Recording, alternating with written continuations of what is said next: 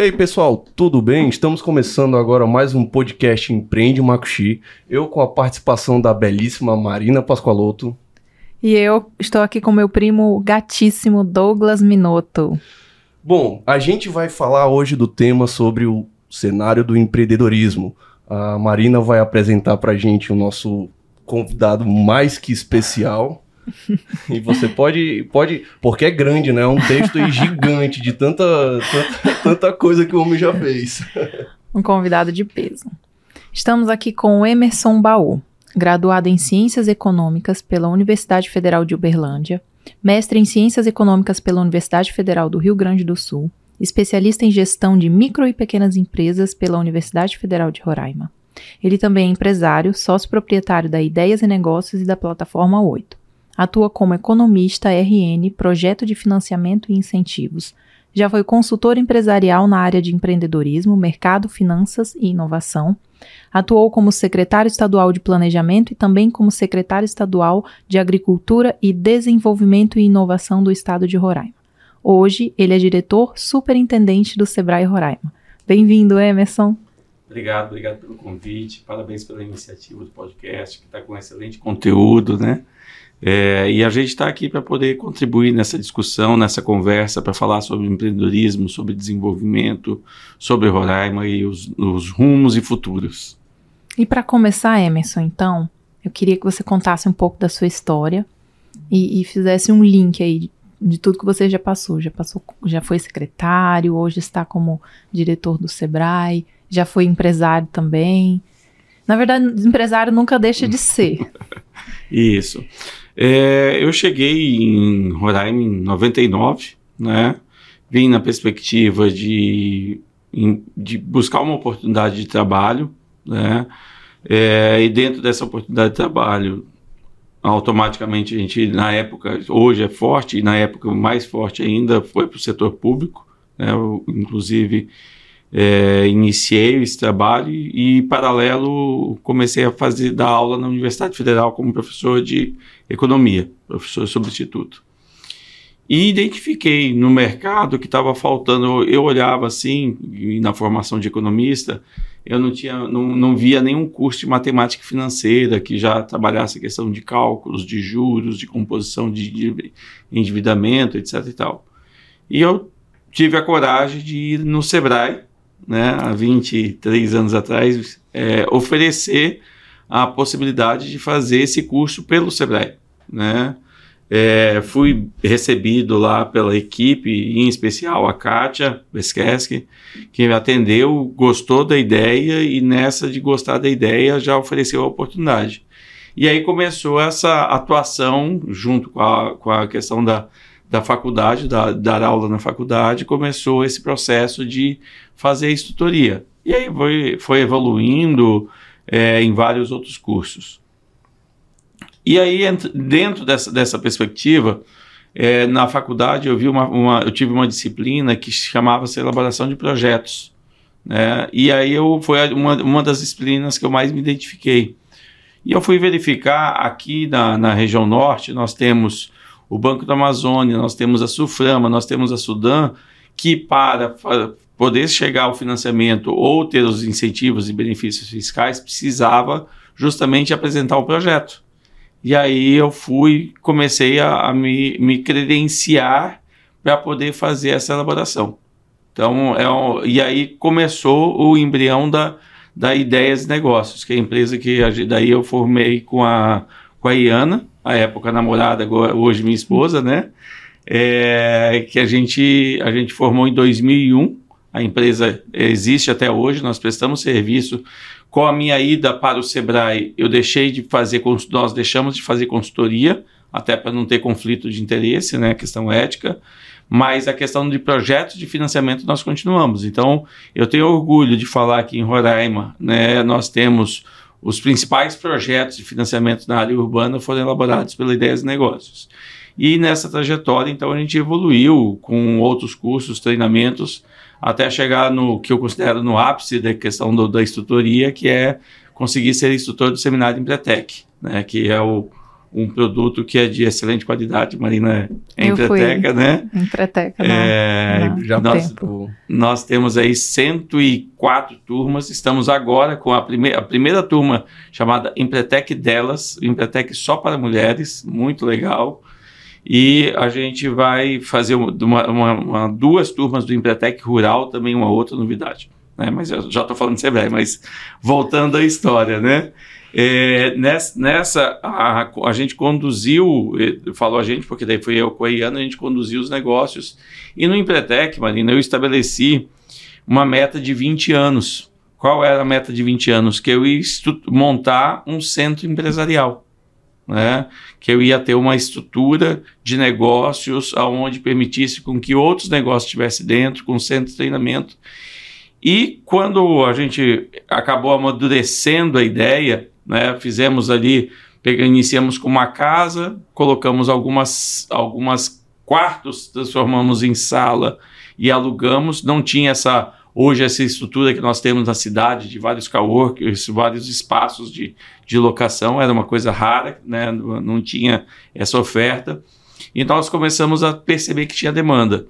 Então, identificamos, compramos com a nossa reserva financeira, em vez de construir a casa, nós optamos por comprar um terreno para construir um imóvel comercial, fizemos o financiamento no, no banco e construímos o Ideia Centro Empresarial. Né? O Ideia Centro Empresarial foi um primeiro é, empreendimento né, imobiliário é, de porte na cidade, com estruturas de salas de treinamento, auditório, privado, onde a pessoa não precisava ficar pedindo para é, espaços, mas sim ela ia lá, contratava o espaço e estava cedido para ela. Né? Além de ser um, um espaço totalmente executivo, nós tínhamos a recepção e a, a sala de escritório. 2016 aparece uma oportunidade de fazer a, a, a, venda desse, desse imóvel, justamente para o Sebrae, eu não imaginava, né? É, e o Sebrae fez a aquisição. Hoje é o edifício Ayrton Dias, que fica ali na Praça da Maternidade, né? A, uma das unidades do Sebrae. E lá nós voltamos, pro, aí nós fomos para um, um, espaço alugado, tudo, e depois nós voltamos pra, para o setor imobiliário novamente, executivo, é, com a construção da plataforma 8. Né? A plataforma 8 ela vem com o que o Ideia Centro Empresarial tinha um conceito de executivo, de formalidade, daquela coisa bem bem né, formal mesmo, caixinha, é, o, a plataforma 8 vem para quebrar paradigmas, né? Uma coisa de container, tem uma pegada totalmente sustentável na questão do quesito de energias renováveis, a questão de captação de água de chuva, a questão do sistema de iluminação, nós utilizamos bastante iluminação natural, né? Então, a, o sistema de ventilação. Então, a, ela vem com uma pegada nesse, nesse modelo, né? E a gente até hoje tem a plataforma 8 e a Ideias Negócio que continua a, né, na, sua, na sua trajetória.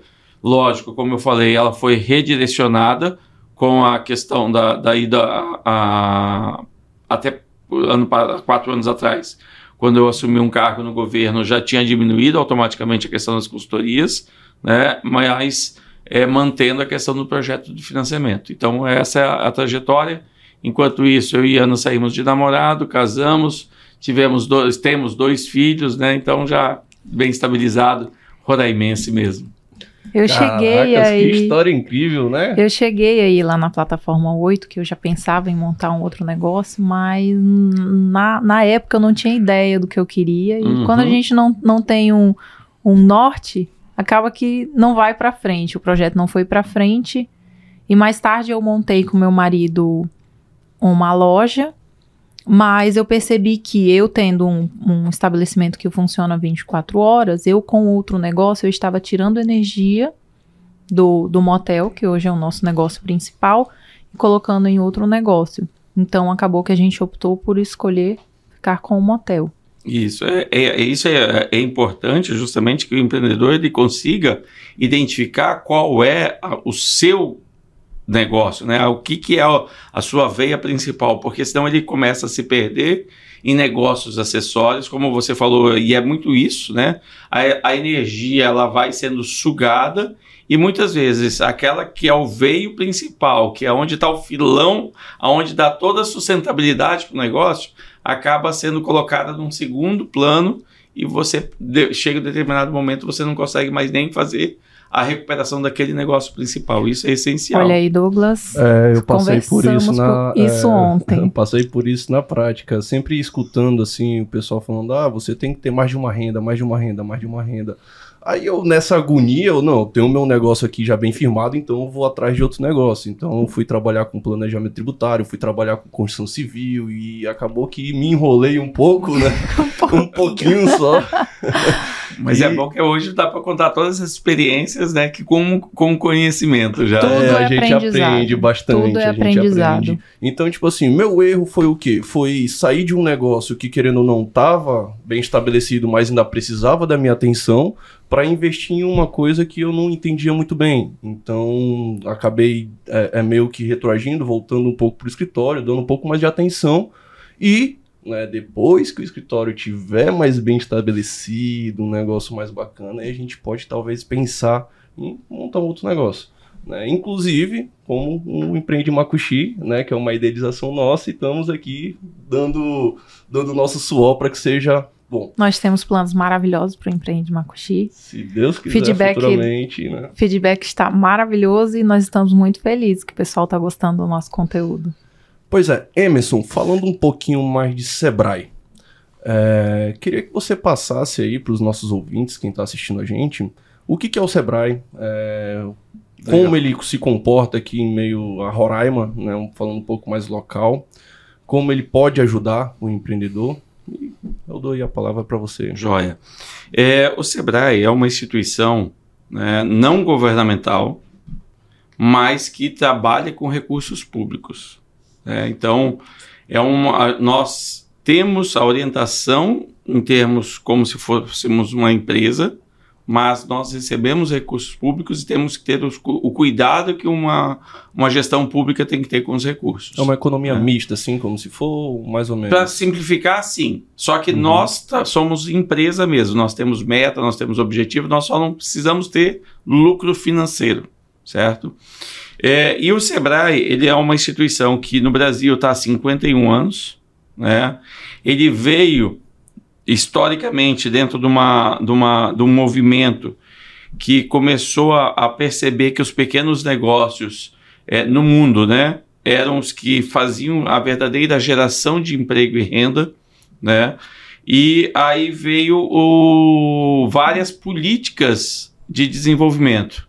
Foi nesse, mais ou menos nessa época que surgiu o curso de administração de empresas. Antes era, era técnico em administração, era técnico em contabilidade, veio o curso de contabilidade, certo? Então, a formação intelectual de gestão empresarial foi formada nessa, na, mais ou menos na, na década de 70. E o Sebrae nasce nesse período para justamente é, capacitar empresários ou empreendedores que queriam montar o negócio, né? É, o, o, Sebrae ele está, como eu falei, nas 27 unidades da federação, ou seja, nos, nos 26 estados, mais o Distrito Federal, atuando de forma é, customizada para cada estado. Nós temos soluções, né, nós temos produtos que são nacionais né, ou mesmo internacionais, como é o caso do Empretec, mas nós temos também soluções locais que trabalham com a nossa, a nossa, a nossa necessidade, com o nosso foco. Né? Em Roraima, o Sebrae já existe há 34 anos. Ele iniciou ali na Jaime Brasil, é, para o pessoal só pessoal ter uma referência, onde era a Casa da Cultura, né, onde hoje vai ser a, a Academia Roraimense de Letras, né, vai ser reformada e vai ser do lado do Caxambu. Né? Depois o, foi, o, ali era, era o SIAC, aí veio o Sebrae com C e foi construído o prédio da Major Williams, que é o Sebrae com S, né? que é como é até hoje é, esse Sebrae, que é, em muitos momentos da história Douglas de Roraima, ele passou a ser é, a Secretaria de Desenvolvimento, ele passou a ser o IBGE, por quê?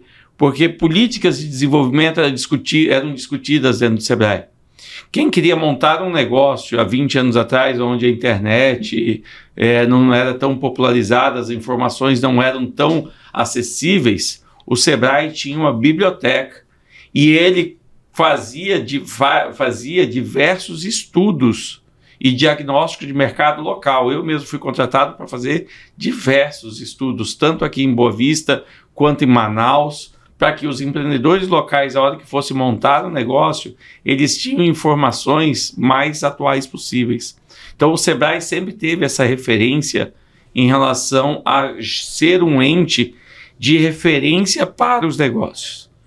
Com o tempo, ele se voltou para dentro da, da, da, dos seus objetivos e perdeu um pouco essa capilaridade, né? essa, essa chegada mais, mais enfática junto ao mercado.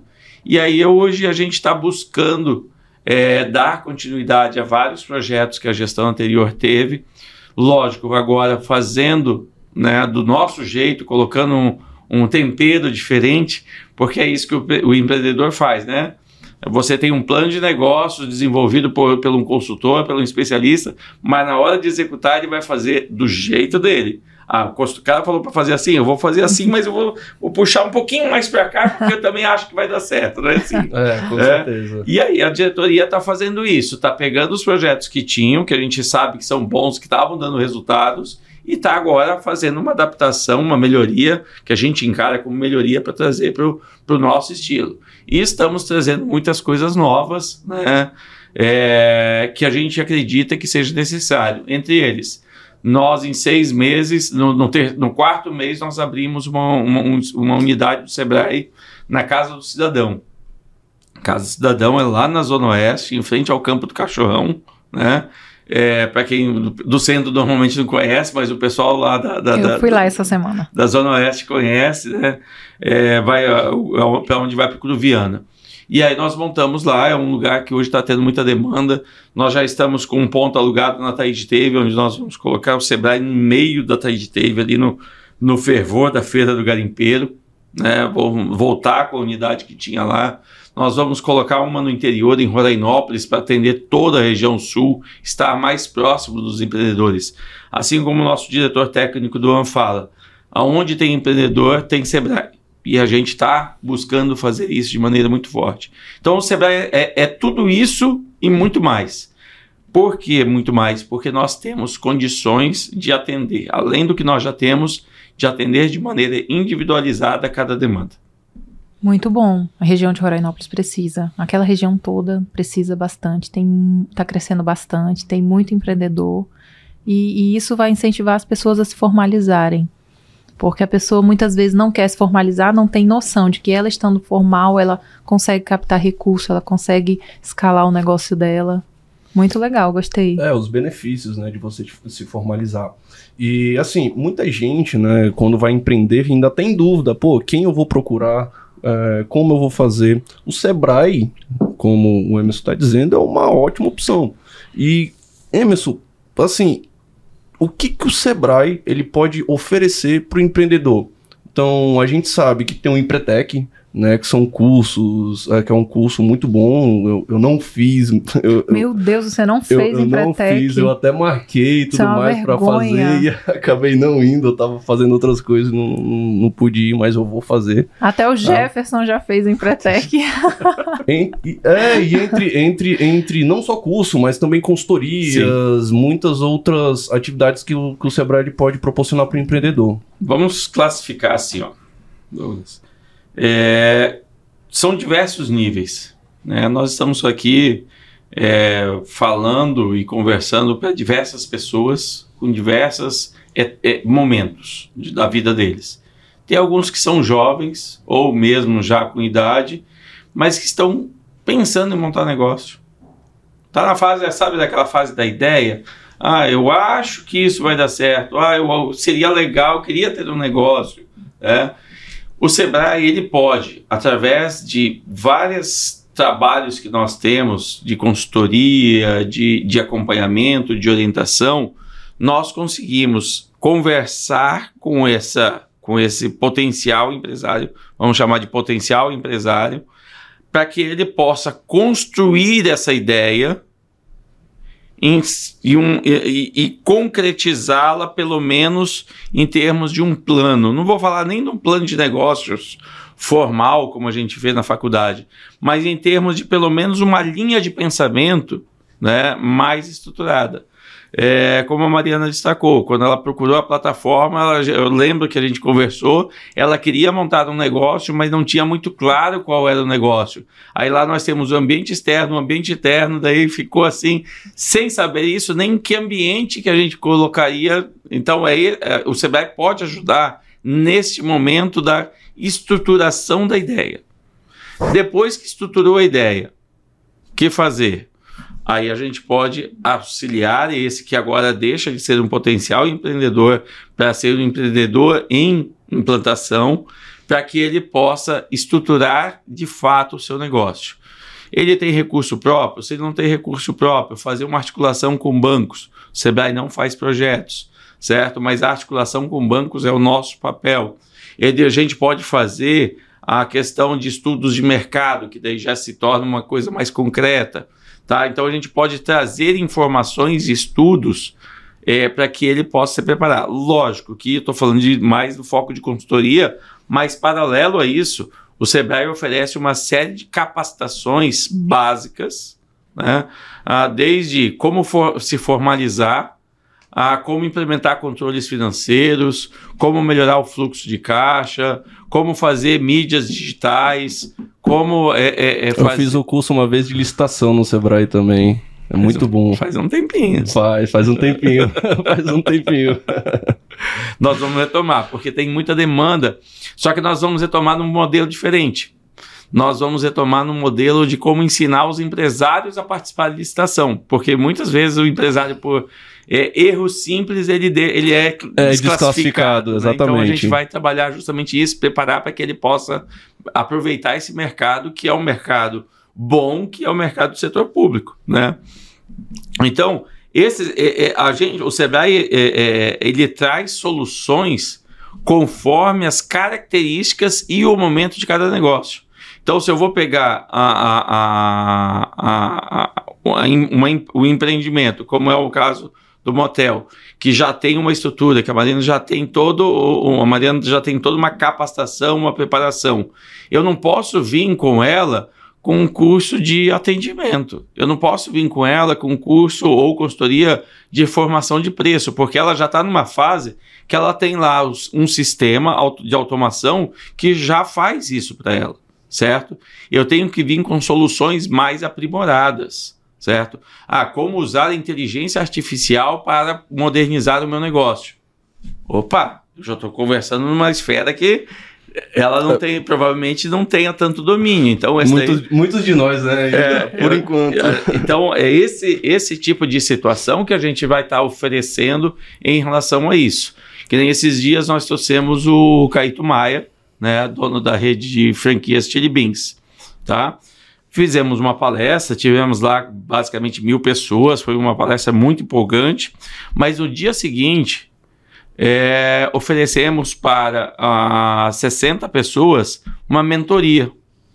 Quatro horas de é, perguntas e respostas, sem roteiro. Né? Só se falava o tema, ah, o tema agora vai ser marketing. E aí ia lá as, os empresários perguntando para Caíto como é que ele fazia a questão do marketing da empresa, como é que ele fez o marketing pessoal, como é que ele separa para atuar em diversos nichos de mercado, ou como é que ele faz a variação de pre preço e produto, que o produto dele é bom, mas tem um preço relativamente razoável, né, acessível. Então, a, e aí esse tipo de produto é um produto, como eu estou falando, para um, empresários que já te, estejam mais avançados com o seu negócio. Ah, para empresários mais inteligentes? Não, não é isso. A classificação é a empresa já está mais madura e ela tem condições de absorver mais coisas.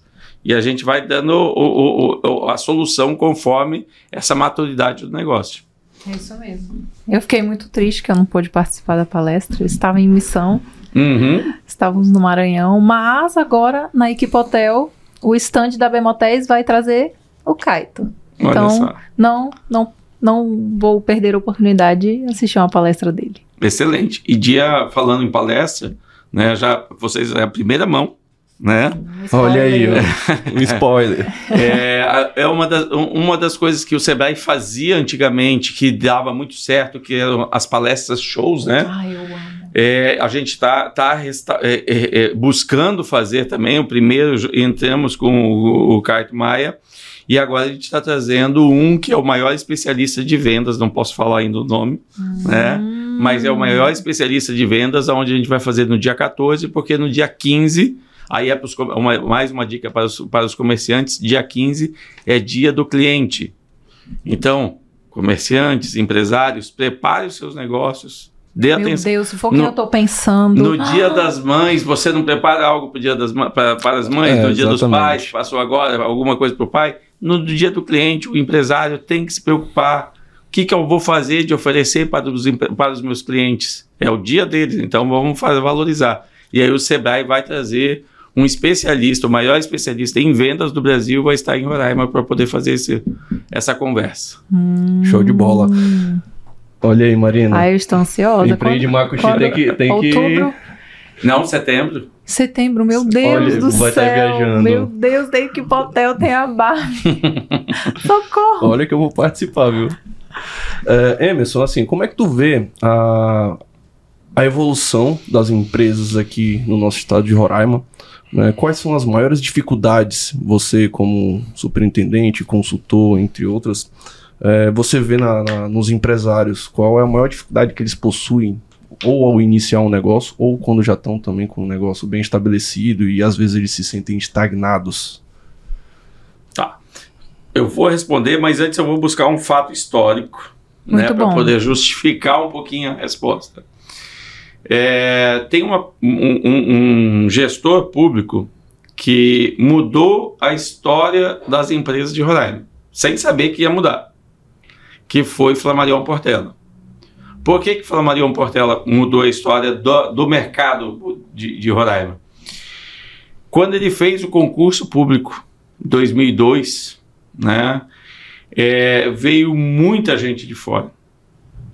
E aí essa gente de fora que veio trouxe uma mudança significativa e impactante do perfil de consumo de ter que supermercados funcionarem depois das sete horas da noite, de ter que restaurantes fazerem almoço e janta também. Por quê? Porque são pessoas que não tinham estabilidade mais em Roraima, certo? Eram pessoas estavam vindo e com uma cultura de consumo diferente, que não aceitavam qualquer atendimento, que o preço não podia ser abusivo. Vocês devem ter ouvido, como vocês são jovens, vocês não viveram como consumidores em relação a isso, mas eu vi uma história de que Roraima os preços era tudo muito caro, etc e tal. É, a gente vê a mudança desse perfil. Então, com isso, houve uma evolução, um- um- um- uma, uma quebra naquele momento do padrão de consumo. E quando você faz a quebra do padrão de consumo, você automaticamente você exige com que os empresários se adaptem a esse novo momento. E aí eu te pergunto, quais empresas que você conhece que têm mais de 20 anos no mercado, que estejam bem, que são referências? Você vai começar Ah. a contar, você vai levar ali 10, 15 Treze. empresas no máximo. Por quê? Por- porque as que não se adaptaram, com o tempo quebraram. As que se adaptaram continuaram crescendo, evoluindo, montaram grupos, né?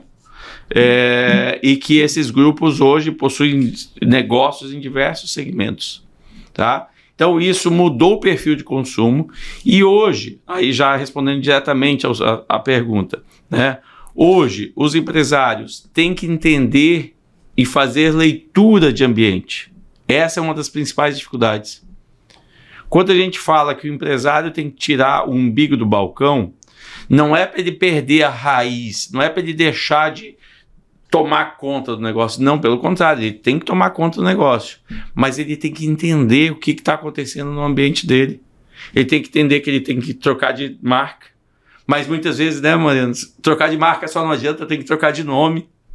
Né? Então eu tenho que me adaptar a esse ambiente e fazer com. E, eu- e- e é uma das coisas que a gente vem trabalhando muito nessa nova gestão do Sebrae. essa leitura de ambiente, ele entender o contexto que ele está. Para mim, hoje, essa é, a grande, é o grande desafio. O e-commerce foi um outro rompimento de padrão. Hoje eu tenho uma, a, a, a minha sobrinha, compra de supermercado, ela compra por aplicativo. Toda, todo dia, toda semana chega o um pacote lá com a, a macarrão, com a, a óleo, com açúcar. O que se compra no supermercado, ela compra por aplicativo.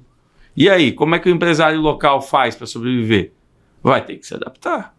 É, se como não... aconteceu na pandemia agora, que muitos tiveram que se reinventar, se né? reinventar. O home office também. É. Então, eu vejo assim, é, a partir dali é entender esse ambiente, a partir desse de, que ele entende, meu amigo, quando solta o empreendedor no campo que ele tem, que ele que ele está se sentindo à vontade, ele com certeza ele se dá muito bem. Essa é a vantagem do empreendedor. Emerson, só complementando assim, que eu achei interessante essa, essa adaptação do empresário. O empresário vai pensar, poxa, e como é que eu vou fazer isso, meu Deus? Como é que eu vou olhar para esse cenário? E os consultores, né, o próprio Sebrae, tudo mais, eles oferecem é, metodologias. Existem metodologias que são muito fáceis de, de, de, serem implementadas. Sim. Só você parar um pouquinho, né, com alguém que já tem um pouco de experiência, conversar, você consegue é, enxergar. Né? Por exemplo, o, o que eu gosto de usar bastante é aquela metodologia SWOT. Né, que mostra as forças da, da empresa, as fraquezas da, da, da, empresa, as oportunidades e, a, e as ameaças. Né? Então, com isso, você consegue estar tá analisando tanto o seu ambiente interno quanto o seu ambiente externo. E ajustando a direção. Isso. Tem as, tem as metodologias formais, estruturadas, tem os consultores, tem o Sebrae, tudo, mas tem uma coisa que é mais importante ainda. É a conversa. Eu sempre questiono, em Roraima se perde muito tempo para falar sobre política, para falar sobre futebol, para falar sobre novela, mas se fala pouco sobre negócio. Quando é que vocês, a gente senta num, numa mesa de, de, de, bar, de restaurante, de uma roda de amigos, que a gente fala, oh, qual é a estratégia? Como é que você está fazendo para vender? Realmente. Entendeu? É assistir e ouvir o Empreende Macuxi para poder ter esses insights. É isso que eu digo, é esses insights, essa, essa questão de entender o ambiente e aproveitar dele tem as, tem as metodologias estruturadas, mas ele precisa estar antenado nesse ambiente, estar tá conectado. Uma, uma pessoa que tem uma, uma, uma gama de informações que é extremamente relevante, que está todo dia dentro da empresa. Representante comercial. Todo dia, qualquer empresário do setor de comércio recebe dois, três representantes comerciais. E são as pessoas que estão extremamente preparadas para conversar. É sair apenas de, de fazer o pedido perder uns 15, 20 minutos e bater um papo com ele. E aí, como é que está o cenário de negócios? Não é como está fulano de tal, não é como está ciclano, você viu o TR não sei o que, você viu, não. É falar sobre negócios. E aí você consegue a, buscar informações e nessas dicas você vai melhorando, você vai trabalhando o seu negócio. E realmente, como a política ela é bem enraizada aqui em Roraima, né? Então a gente sempre fala muito, é. de, às vezes, de política eu, eu e tudo mais. Eu muito daqui de Roraima, mas isso que o Emerson falou eu faço muito. Onde eu chego, eu sento. E se o dono tá lá, nossa, é maravilhoso. Esses dias eu, eu cheguei no lugar, foi mês de, de, de julho, foi meio estranho, assim. Eu falei, gente, como que tá o movimento aqui? O que, que vocês estão vendo de diferente? Foi logo quando aconteceu toda aquela situação da da, de repressão do, do garimpo. Então, pessoal, muita gente falou besteira, ah, vai acabar a Roraima, vai acabar a economia de Roraima. E isso me lembrou que faz tempo que eu não converso, não sento para conversar com a minha amiga Tereza. Adoro, beijo Tereza, Tereza lá da Tiaré, ela é maravilhosa. É uma empresária muito competente, muito experiente. Na pandemia eu tava assim sem chão, porque nunca na minha vida passaria pela minha cabeça a, a prefeitura ordenar que o meu negócio fosse fechado. A gente, nossa reserva até hoje é bem pequena, então a gente tem muitos compromissos para honrar uhum. funcionários. E minha amiga Tereza é maravilhosa, empresários, amigos empresários, sempre tem muito a contribuir com o seu negócio. E não só o networking aqui na cidade. Eu acho que as viagens são extremamente preciosas, são. as experiências que você vive fora. Não necessariamente você vá numa Congresso, missão, numa missão, um assim. congresso ou até uma viagem de férias. Eu Uhum. fiz em fevereiro uma viagem para Argentina e a gente observou tanta coisa, tanta coisa. Eu fui com meu marido, a gente observou a questão ah, de alvarás, gente, é, questão de, de segurança, ah, extintores, a questão do atendimento deles, da simplicidade. Então, assim, foi extremamente gratificante essa viagem. E a, a Associação Brasileira de Motéis, a Motéis, ano passado eles fizeram uma missão para os empresários do setor. Eles foram para a Coreia. Foram para a Coreia conhecer os motéis da Coreia, porque a Coreia é bem famosa. E agora esse ano eles vão para Taiwan. Então, assim, eles estão fazendo um tour motéis pelo mundo. E isso é muito legal, porque isso Legal. abre a nossa mente. Uma viagem dessa abre a nossa mente. Hoje, o que o que está rolando na Europa, o que está rolando nos Estados Unidos, vai virar moda aqui, da, quem sabe, daqui cinco anos no Brasil. Então, é interessante que a gente faça viagens. É um dos, um dos investimentos que a gente adotou dentro do Sebrae é aprimorar, já, já vinha, né, aquilo que a gente falando, já era uma prática fazer missões, só que agora a gente está aprimorando, né, ampliando e aprimorando essas missões, porque o empresário que for fazer missão, ele vai participar com um objetivo, ele vai montar um plano de ação e ele vai estar mostrando para o Sebrae esse plano de ação que ele ele projetou e ele está implementando. Por quê? Porque tem justamente trazer, não, não adianta ficar apenas no conhecimento, apenas no olha que legal, né? Uhum. Mas o que, que eu posso fazer para poder trabalhar? Uma outra dica interessante nesse caso é buscar conversar com pessoas de outros setores, como a Mariana falou. Né? Eu identificar pessoas de outros setores que não têm nada a ver, participar de eventos de outros segmentos. Por quê? Porque de alguma forma você sai dali com uma percepção e com uma visão diferente. E faz um network também, né, com pessoas além do seu próprio segmento. Isso também é muito interessante. É, indo um pouquinho mais para a parte de que a gente tinha falado agora há pouco de inteligência artificial, né, para as empresas. Eu particularmente, eu tipo, eu trabalho na área contábil e você escuta, ah, daqui uns anos contabilidade, a, a inteligência artificial vai substituir a contabilidade como muitas outras profissões né? E como é que você enxerga esse cenário da inteligência artificial para os empreendedores? Principalmente na prestação de serviços. Eu enxergo de uma maneira muito tranquila, porque ela vai substituir os trabalhos operacionais. Ela vai substituir aquela pessoa que hoje já basicamente não existe em vários escritórios, mas é, em alguns ainda existe, aquela pessoa que é o digitador de nota, certo? Que com a nota fiscal eletrônica isso sumiu nos escritórios, né? Mas aquelas pessoas que trabalham de forma operacional, elas vão ser substituídas. O que não vai ser substituído é a inteligência, é a percepção, é a sensibilidade. É o coração. Porque você no escritório de contabilidade, enquanto contador, você conhece a Mariana, empresária, que é um estilo, que tem um perfil. Aí você tem o Emerson, que tem outro estilo, que tem outro perfil, que a forma de eu falar para ele sobre a questão da, da condução da contabilidade é de uma maneira e de, de, de com a Mariana é outra. A inteligência não vai fazer isso. Entendeu o que eu quero dizer? Uhum, Sim. Então, eu não vejo é, é, é, esse drama que se faz é, em termos do uso da inteligência artificial. Pelo contrário, eu acho que nós temos que usar, né, nós temos que buscar, quanto menos trabalho operacional. É, eu, tenho um livro antigo, já, né, Domênico de Masi fala, né, o ócio criativo. Quanto mais tempo você tem para pensar, mais criatividade você vai ter. Certo? Exemplo disso são os gregos. Que os gregos eles ficavam nas praças discutindo, Discutindo. filosofando e os escravos trabalhando. Não, gente, não que escravidão seja legal, mas hoje A inteligência É, artificial. isso, a no futuro, inteligência artificial o é futuro, comparativo. os escravos serão robôs. Sim, Sim. Então, ontem eu vi um vídeo bem interessante de um robô limpando o banheiro, limpando, higienizando uma suíte. E hoje nós temos diversos problemas, principalmente com sindicatos, de questões ah, de insalubridade. Então, São Paulo, Rio de Janeiro é- é- é- são problemas grandes. Então, isso vai resolver essas questões. Né? O pessoal, ah, eu quero para amanhã, eu quero esse robô. É, e aí eu- é, é essa leitura que eu tenho, entendeu? Então, o prestador de serviço, é, des, tradicional, aquele que faz a, a contabilidade no operacional, esse daí vai perder espaço mesmo. Mas naturalmente ele já está perdendo espaço, certo? Agora, essas pessoas que estão estudando, que estão usando a inteligência, é, é, é elas vão estar tá criando novas oportunidades, né? É aquela, aquela história, você, eu vejo assim, você não vai ser substituído pela inteligência artificial. Você vai ser substituído por alguém que saiba usar a inteligência artificial. Olha a diferença.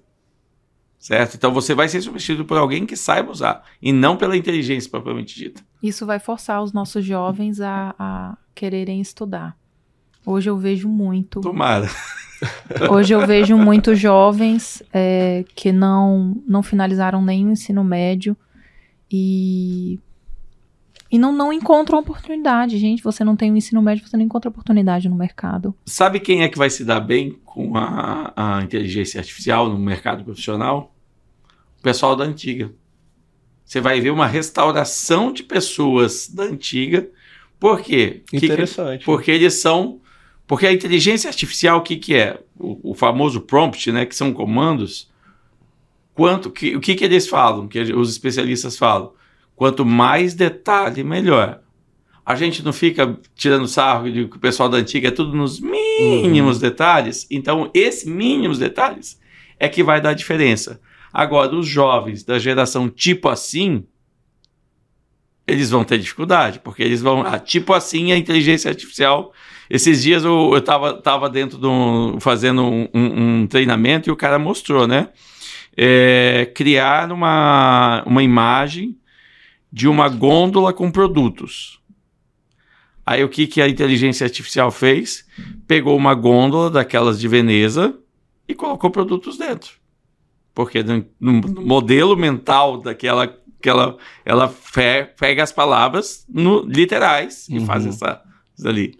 Entendeu? Então a geração tipo assim, que quase não fala ou escreve pouquíssimo, vai ter dificuldade de trabalhar. Então, quando ela falou, vai ter que estudar, eu falei, tomara que é justamente esse o modelo, né? Não, vai dar certo. Emerson, e sobre, sobre o estreitamento político que nós estamos observando, o estreitamento político e econômico com a Guiana, quais são as principais transformações que a gente deve esperar no cenário aqui em Roraima? Total. Eu acredito que assim, a gente, desde que eu cheguei aqui em 99, a gente sempre disse que é, Roraima tinha uma, uma posição, uma localização geográfica privilegiada. Mas nós nunca tínhamos visto efetivamente que, por que privilegiada? Tudo é mais caro, tudo é mais longe. Nós somos a passagem que tem maior, maior custo, maior tempo de deslocamento, etc. e tal. E aí, quando a gente consegue olhar hoje o mercado que nós estamos inseridos, né, e olhar essa perspectiva, principalmente da Guiana e do CARICOM, do Caribe, a gente fala: aqui é a nossa perspectiva, aqui é a nossa localização privilegiada. Porque eu não consigo colocar o meu produto competindo é, em Goiânia, em Belo Horizonte ou no Rio de Janeiro. Mas eu consigo colocar meu produto competindo em Georgetown, em Princeton, na, em Barbados, na Trinidad e Tobago.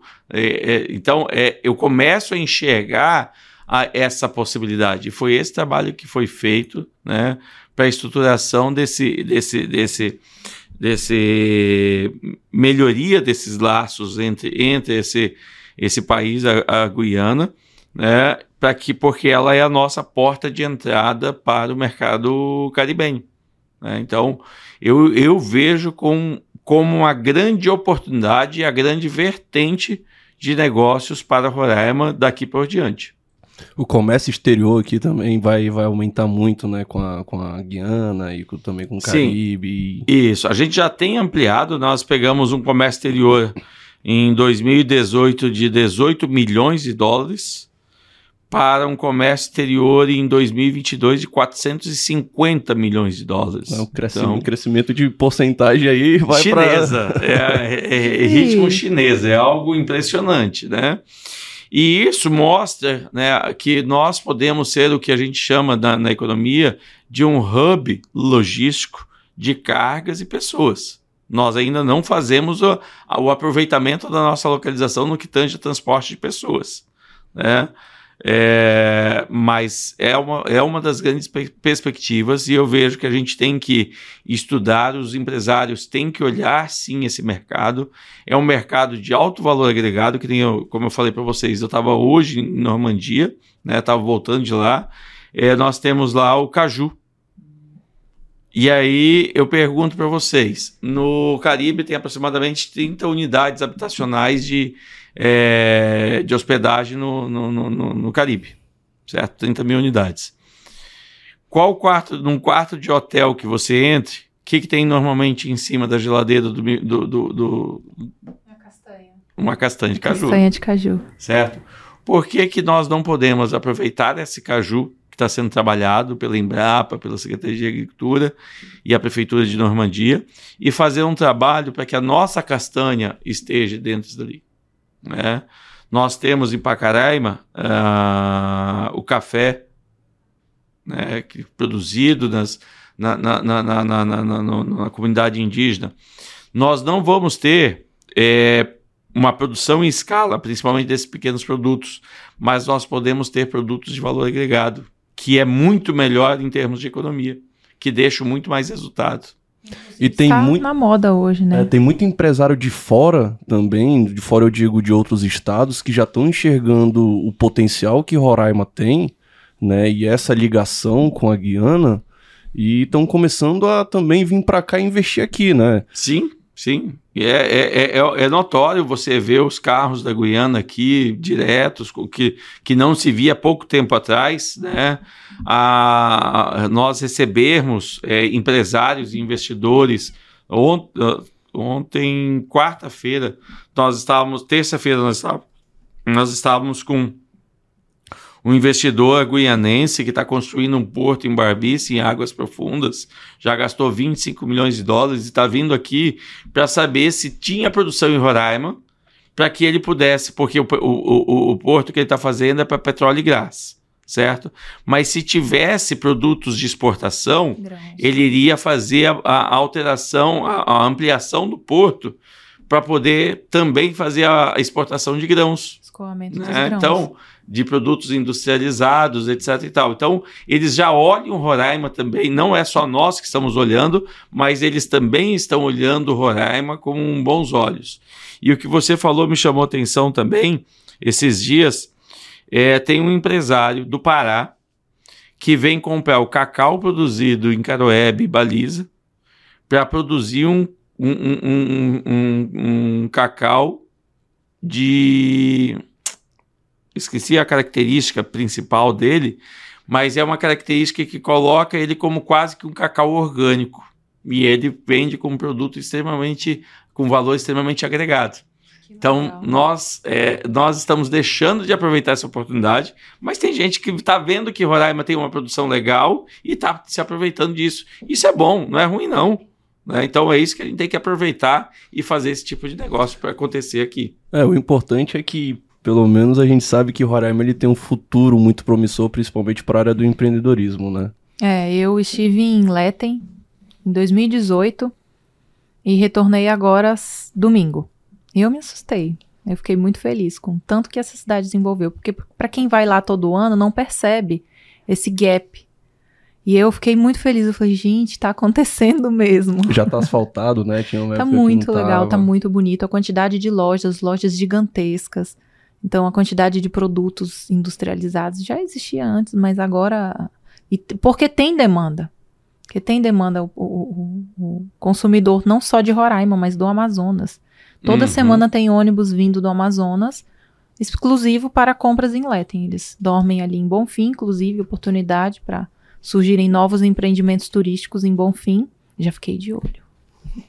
E eu, eu fiquei muito feliz. Eu, a gente sonha muito com Roraima se desenvolvendo, Roraima Isso. deslanchando. O, o João, né, do Aquamac, que tem a pousada lá no, no Aquamac, ele falou que ele recebe periodicamente os turistas que vão para Letem e aí eles pousam lá na pousada para no outro dia aproveitar o, o parque aquático e aí no final do dia retornar para Manaus.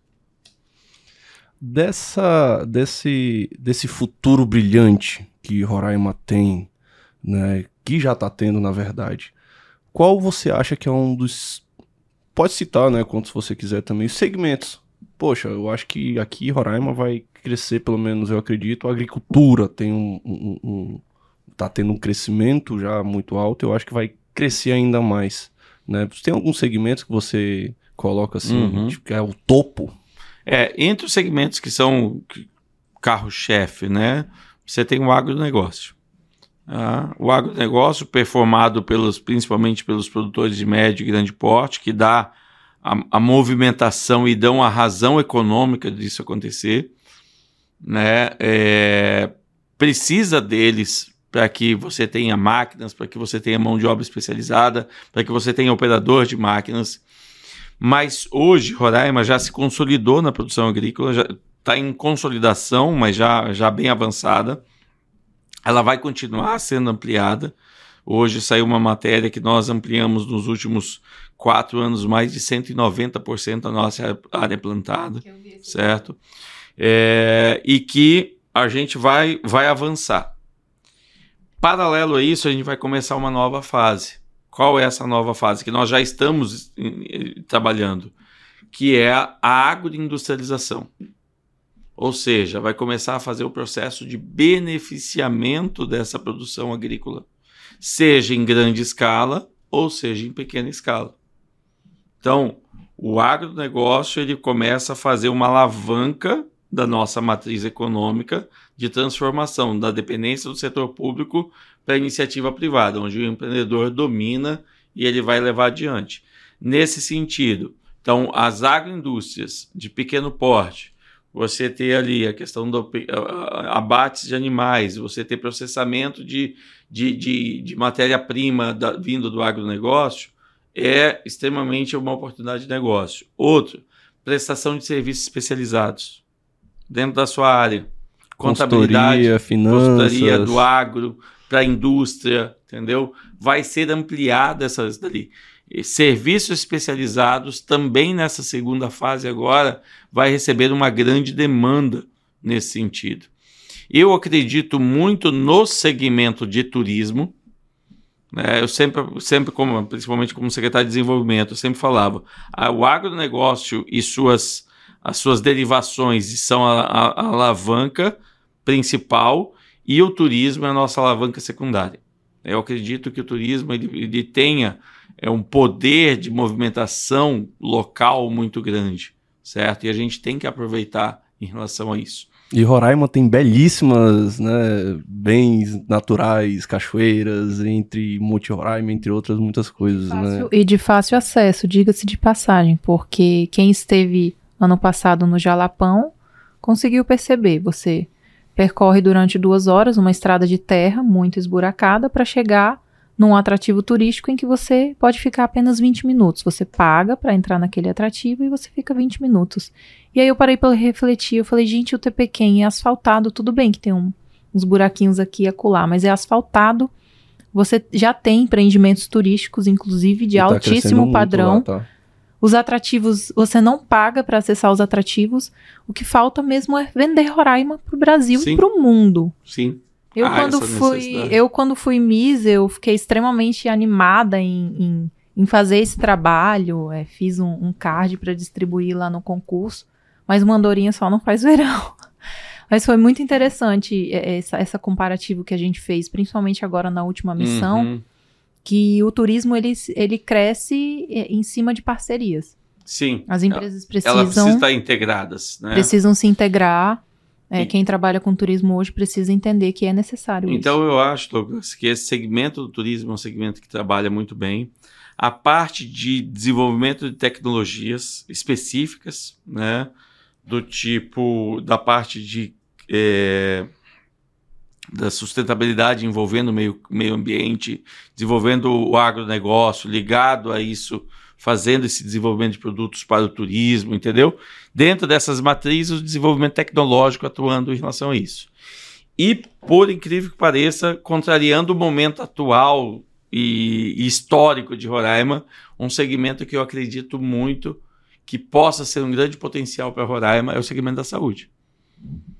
Eu acho que pelas Mas dificuldades. a saúde, assim, é, é no geral, na parte de estética? Não, no ou geral, em no especial a, a saúde preventiva e a de tratamento. Por quê? Porque nossos profissionais são de primeira qualidade, certo? Nós temos aqui profissionais de oncologia que são referências nacionais. Nós temos é, profissionais de, de- de- da parte de cardíaca que também são referências nacionais, certo? Que pessoal, pessoas já estão vindo de fora. E a gente vai. Um processo natural de aprimoramento, de investimento. Você vê no- as novas clínicas, novos hospitais é, sendo aprimorados. É uma contradição que eu estou falando neste momento, hoje, onde a gente vive uma saúde com problemas, correto? Não é de hoje, é de um tempo. Mas é uma, uma perspectiva, estou falando em termos econômicos, em termos de empreendedorismo, para ganhar dinheiro, é um segmento que você pode olhar com um olhar diferente e dizer, opa, será que eu tenho condições? Lógico que é um segmento extremamente específico, né? Mas será que eu tenho condições? Porque é um segmento interessante de se atuar. Ah, Então tô no rumo certo, porque eu tô, eu tô querendo, tipo assim, não tô querendo não, já tô pegando, né, focando um pouco mais nessa área da saúde. Então trazer consultoria para a área da saúde, fazer contabilidade para a área da saúde, ajudar eh, esse pessoal da área da saúde com finanças, né, que eles têm muita dificuldade com isso. Então, olha, ó, já fico feliz que eu tô no, no, no, no- rumo. Está se Só antecipando. dois- dois- serviços especializados em saúde. Olha, Então, Pois é, viu? Então Está tá certo. antecipando.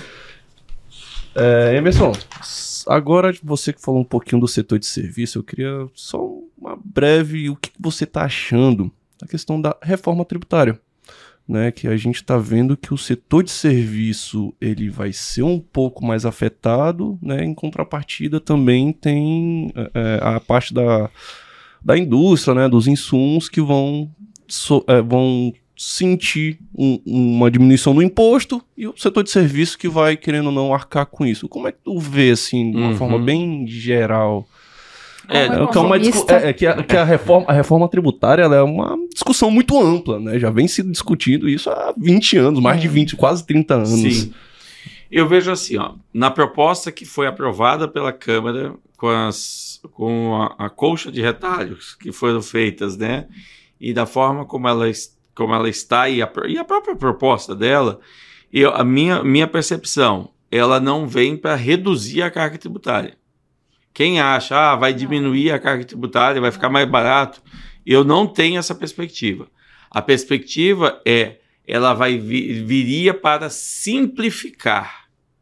E o que está sendo feito de, de proposição, o que foi feito de proposição e o que está sendo feito de emendas, não está tendo esse papel. Pelo contrário, está tornando o processo ainda mais complexo. Nós temos, falando tecnicamente, nós temos lá uma proposta de ter IVA com substituição tributária. Ué, Ah, Então, para que o IVA, né? para que o IVA? Então, né, o IVA só para quem está né, exposto sobre valor agregado, que é o que a proposta põe, que a cada etapa ela, ela acrescenta uma eta- um valor e o imposto é sobre esse valor acrescentado. É o melhor dos mundos, é o que acontece nas grandes economias. Só que aí agora querem fazer um Frankenstein, um estilo brasileiro, e aí você, eu acho que, é, assim, a minha perspectiva era de fazer uma simplificação, mas eu não vejo que isso vai acontecer. E pelo prazo aí nós temos aí algumas medidas que são para serem implementadas em 30 anos. Então é algo que nossos filhos vão estar sendo impactados lá na É, frente tem, ainda. tem a questão do, do simples, né? Quando ele foi instituído, que é não tão simples assim, que veio com a proposta de ser né, um regime de tributação simplificado, porém foi se colocando ali instruções normativas e mudando certas coisas e acabou que tá mais complexo do que, do que a gente imagina, né? Isso, então a minha percepção é essa, né? Para quem está nos vendo ou ouvindo. É, não, não, não acredito que vá haver diminuição efetiva de, de tributos, eu acho que a carga tributária se mantém, o que é para ser uma reorganização do processo de cobranças. É, o IVA na Europa, a- o peso, a maior carga dele chega a 8%. E eu já vi relatórios de, de, de pessoas mais técnicas, porque eu sou leiga, eu sou apenas entusiasta. Mas eu gosto muito de estudar acerca desse tema, porque o imposto ele interfere diretamente na vida do empreendedor. E eu vi que no Brasil ele pode chegar a 27%. Então isso é preocupante. A gente que trabalha no dia a dia de uma empresa, a gente sabe que se eles estão tirando do consumo do produto, eles vão ter que colocar em algum lugar.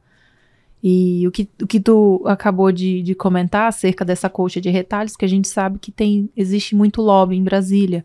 Então, infelizmente, eu não, não sou otimista. Eu, eu tento ser otimista, mas eu não sou. É um pouco difícil, né, com a nossa realidade política.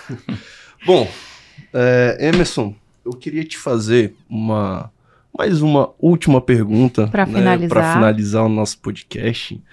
E eu queria que você falasse para quem está nos escutando, né, eu sei que você já falou que o network ele é muito importante para o empreendedor, mas desse uma dica, fala assim para quem está começando ou para quem já tem um empreendimento, é, como é que a pessoa faz, como é que esse empreendedor faz para melhorar esse empreendimento? Tá. É, a primeira coisa, eu acho que está na, na, A dica é o que a Mariana falou logo no início. É saber o que quer, é, saber aonde vai chegar. É ter metas. E essas metas, elas têm que estar tá claras para ele. Que, que eu quero fazer do meu negócio? Quanto é que eu quero faturar? Melhor ainda, quanto é que eu quero ter de lucro com ele? Certo? É, quantas lojas eu quero ter? Aonde eu quero estar? Entendeu? Primeiro, primeiro primeiro ponto é ele saber qual o caminho, qual, qual o destino. E aí depois ele vai traçar o caminho, que é o planejamento. E aí ele vai precisar de persistência, muita, comprometimento também. Ele vai ter que fazer um trabalho de qualidade. Ele vai ter que buscar trabalhar constantemente a qualidade, o tempo e o custo, que é a questão da eficiência. Ele tem que ser constantemente eficiente, porque quando o empresário não é eficiente, ele fica fora de mercado e deixa de ser competitivo, ou por qualidade, ou por prazo de entrega, ou por custo, certo? Ele tem que buscar ter a questão do, do network, como a gente já falou, ele tem que ter informações para tomar de decisão, né? É a questão da, de acreditar em si, da autoconfiança. E a decisão, isso que para mim eu considero mais importante mas é resultado de tudo isso o drive, o, a, a direção do negócio dele está na mão dele. Ele não pode deixar para o contador decidir. Ele não dá, pode deixar para o consultor decidir. Ele não pode deixar para o seu parceiro, seja a esposa, a mulher é, ou o marido, decidir. Ele tem que tomar a direção, ele tem que tomar a decisão porque senão ele sempre vai arranjar uma desculpa de que foi fulano que decidiu e não ele, certo? Então essa seria a minha, a minha percepção, ter uma meta e a partir dessa meta você traçar o caminho e buscar essas outras características. E olha que a gente falou muito, né, sobre meta, cultura organizacional, nos outros episódios a gente, a gente chegou a falar sobre propósito também, muito bacana. E se você, né, ouvinte que está aí nos vendo, tiver, poxa, mas é muita coisa, tem um Sebrae para te auxiliar, para te ajudar, né? Porque empreendedor você não tá sozinho. Tem aqui nós do Empreende Macuxi, que estamos com a idealização de trazer informação, levar informação, fazer uma comunidade. Tem um Sebrae, né? Tem uma equipe aí gigantesca para te auxiliar em conforme aí a sua, como o Emerson disse, né? A sua fase. Porque tem a fase inicial, tem vai para cada um. Não é não, Marina? Eu considero que eu acho que o ponto de partida é o Empretec. Eu quando eu entrei no Empretec, eu estava recém-formada e isso abriu muito a minha mente.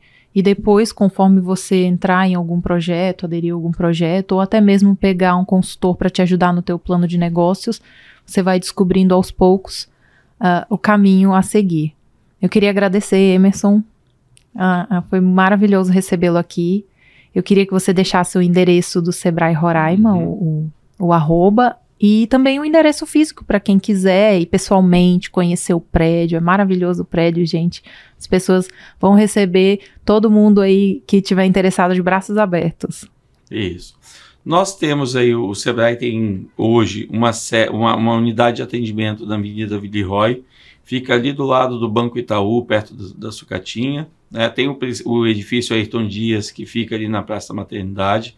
O, agora nós temos o ponto lá na Casa do Cidadão. Né? E temos a sede tradicional, que é na Avenida Major William 680.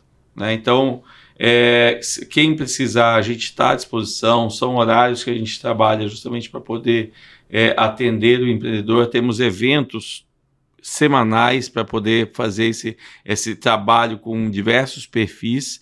E aí fica a, o convite né, para que ele possa buscar na, nas redes sociais né, o arroba Sebrae Roraima né, para que ele possa curtir, entender quais são e estar acompanhando a nossa agenda de, de, de eventos e de, de, serviços que nós executamos. E parabenizar, primeiro, pela iniciativa, né, a primeira temporada do Empreende Macuxi, né, porque vocês estão aí nesse desafio. Parabéns por terem essa coragem né, de fazer um podcast no, focado no segmento empresarial, no segmento empreendedor. Isso é muito legal. Vai na contramão do que, do que eu afirmo, né, de que Roraima não se discute negócio. Que bom, fico feliz. Eu quero queimar minha língua mesmo. né? E vocês estão mostrando que sim, que se discute né, a audiência de vocês vem aumentando, mostrando que sim, tem pessoas querendo discutir sobre negócios. E isso que nós queremos fazer, isso que é o papel do Sebrae. Então, parabéns para vocês e agradeço em especial o convite de estar aqui conversando sobre vários assuntos, sobre o Emerson, o empresário, mas também sobre o Sebrae, que hoje é a casa que eu estou à frente.